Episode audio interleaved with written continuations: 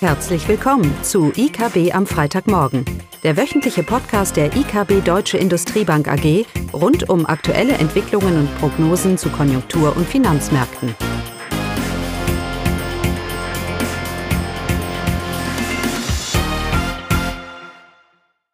Willkommen zu IKB am Freitagmorgen mit Klaus Bautnecht und mir, Caroline Vogt. Die Themen sind diesmal ein Konjunkturupdate und etwas zur Inflation für die USA, die Eurozone und Deutschland. Und ein Sonderthema haben wir natürlich auch, Geldpolitik mit einem Zinsausblick. Ja, und damit kommen wir zu den USA. Ja, danke, Caroline. Wir haben endlich die vierte Quartal BIP-Zahlen bekommen aus den USA. Wir erinnern uns, durch den Shutdown haben sich diese, die Veröffentlichung dieser Zahlen doch deutlich die Länge gezogen. Und nun haben wir sie endlich bekommen. Die US-Wirtschaft ist im vierten Quartal annualisiert mit 2,6 Prozent gewachsen, etwas besser als erwartet. Ähm, was bedeutet, dass die US-Wirtschaft fürs Jahr 2018 ein Wachstum von 2,9 Prozent verzeichnen kann.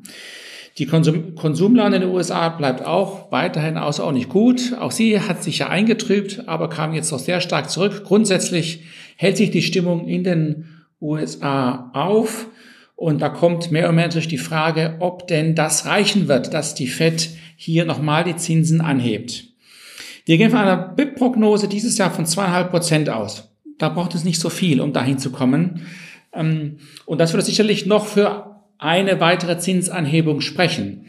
Allerdings sagt die Fed uns, dass sie datengetrieben ist. Gut, da sind wir alle.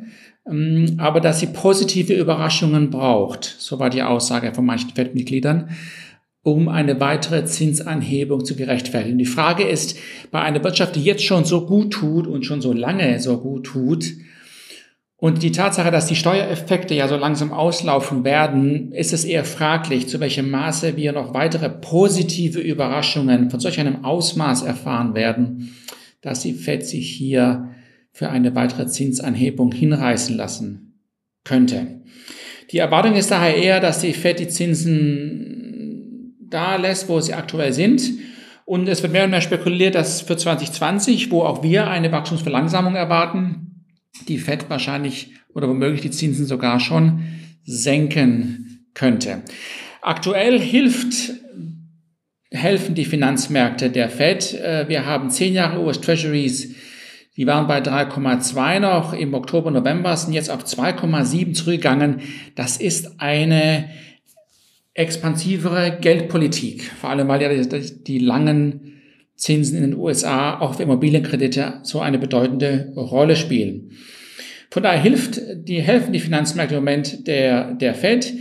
Und es ist abzuwarten, wir haben ja auch ein Wahljahr nächstes Jahr in den USA. Es ist wirklich abzuwarten, zu welchem Maße die Fed hier den Spagat hinbekommt zwischen einer unterstützenden Geldpolitik und nicht als, ein, ähm, als eine Verlängerung der US-Regierung angesehen zu werden, vor allem wenn deren ihre Stimmungswerte, vor allem von Trump, weiterhin so schlecht sind.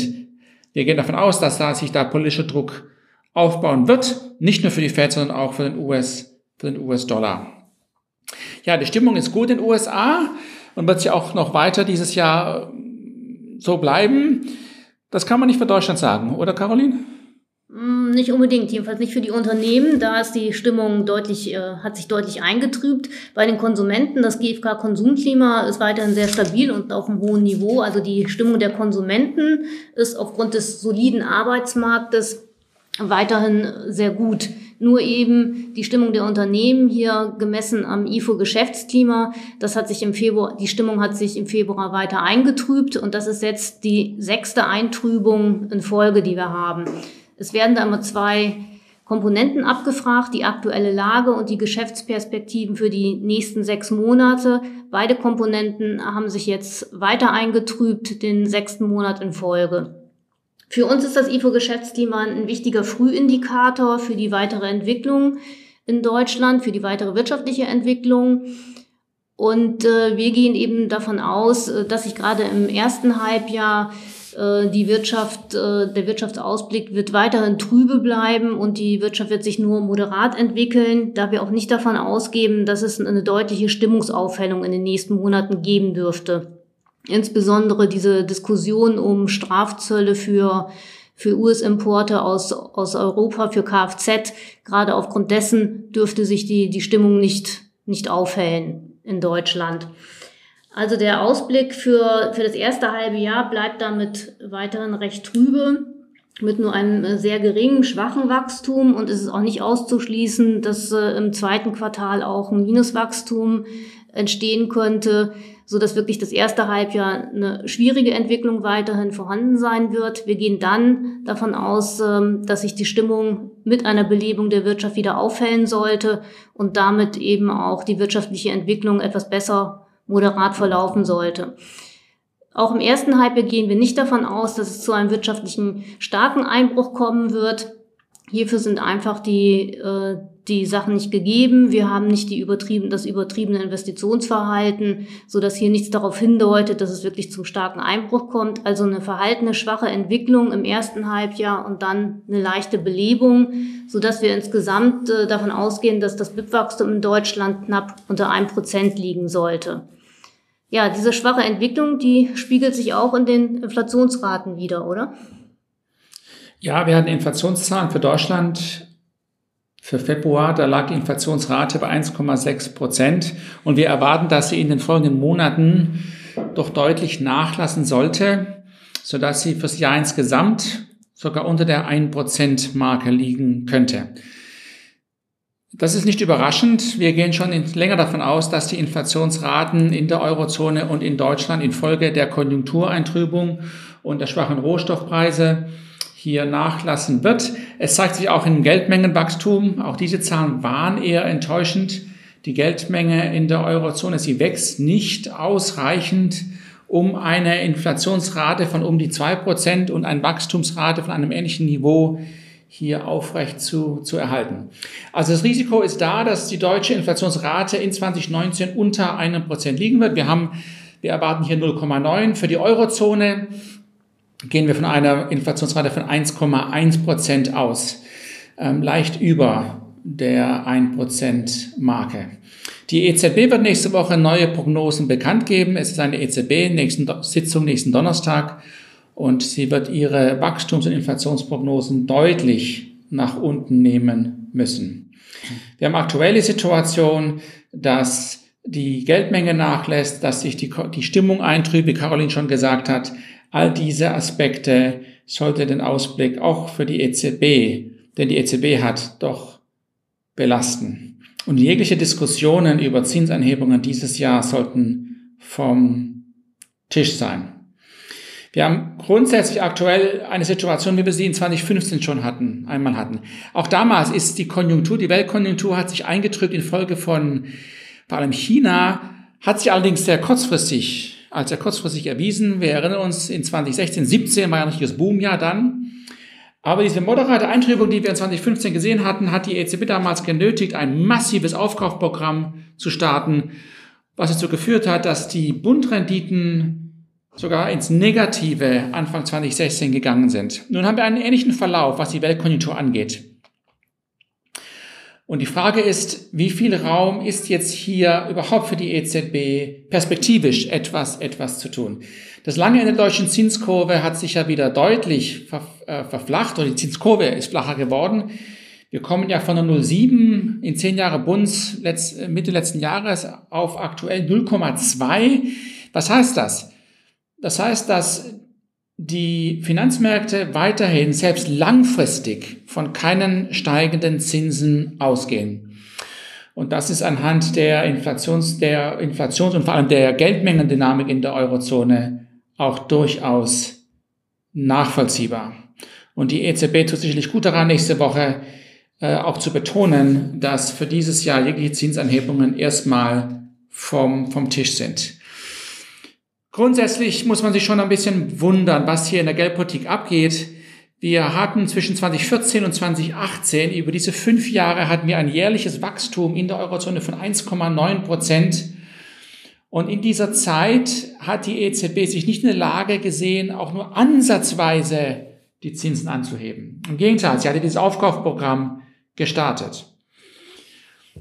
Wir wissen natürlich alle auch den Grund dafür, die hohen Schuldenquoten in der Eurozone und die Probleme, die wir immer noch rund um Italien haben. Die EU hat sich auch wieder sehr negativ über Italien geäußert. Der Reformstau hält da weiter an. Aber trotzdem, eine Wirtschaft, eine Volkswirtschaft, die über fünf Jahre stabil wächst, schafft keinen Raum für die Notenbank. Das bringt schon große Zweifel über die, über die nachhaltig, über die Fähigkeit der EZB, nachhaltig die Zinsen anzuheben. Das ist, was uns ja die Zinsmärkte sagen. Zehn Jahre Bunds bei 0,1 oder 0,2 sagen uns, dass die EZB nicht in der Lage sein wird, auch wenn man eine konjunkturelle Erholung kommt, die Zinsen doch nachhaltig anzuheben. Und das ist sicherlich etwas, was man strukturell durchaus vertreten kann. Wie gesagt, anhand der strukturellen Probleme, die wir in der Eurozone haben. Und so ist die Zinskurve sehr flach geworden.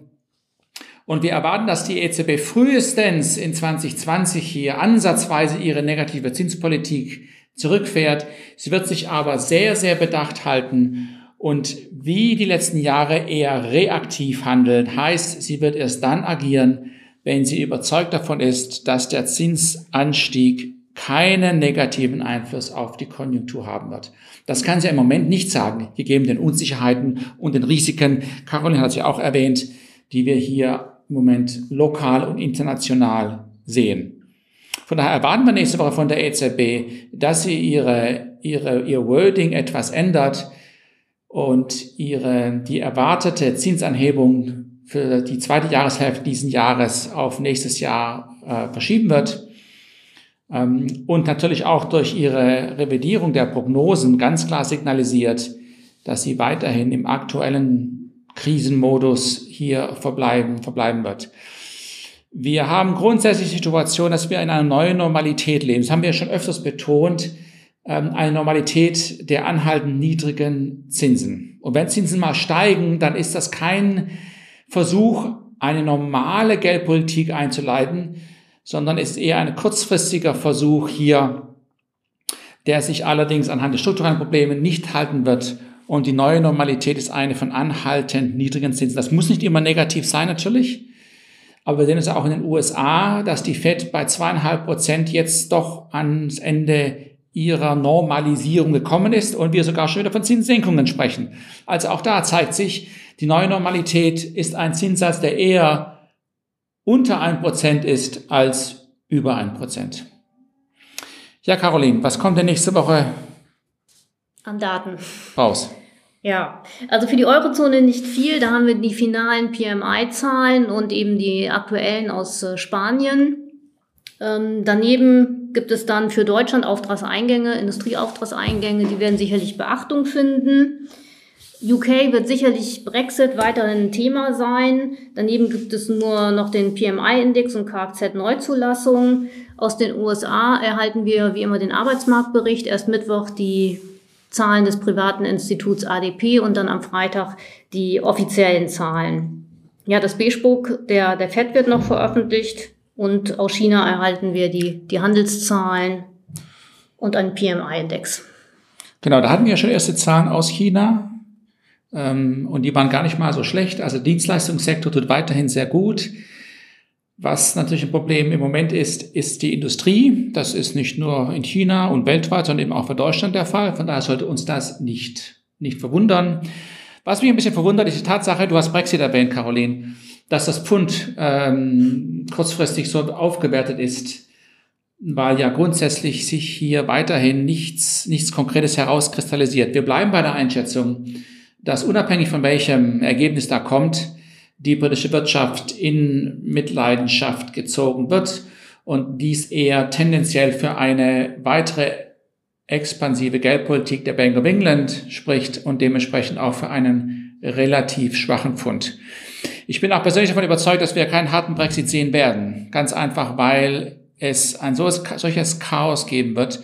Äh, da wird man relativ schnell eine Notlösung finden. Das sehen wir ja auch jetzt schon mit Verlängerungen und so weiter und so fort. Das heißt, die Diskussion ist nicht so sehr harter Brexit oder nicht, ähm, ähm, sondern eher, wie das in Zukunft ausgestaltet werden könnte in einem Umfeld, wo man schon gewisse Verträge dann auch bindend annehmen wird. Aber nichtsdestotrotz, wird die britische Wirtschaft infolge ihres Austritts aus der EU doch sehr stark belastet werden. was für ein schwächeres Pfund spricht. Ja. Damit hätten wir es, oder? Also, ein schönes Wochenende. Tschüss. Tschüss.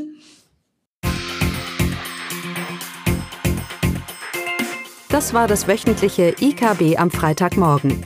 Sie wollen immer über neue Ausgaben informiert bleiben? Dann direkt den Podcast abonnieren. Oder besuchen Sie uns unter www.ikb-blog.de slash podcast.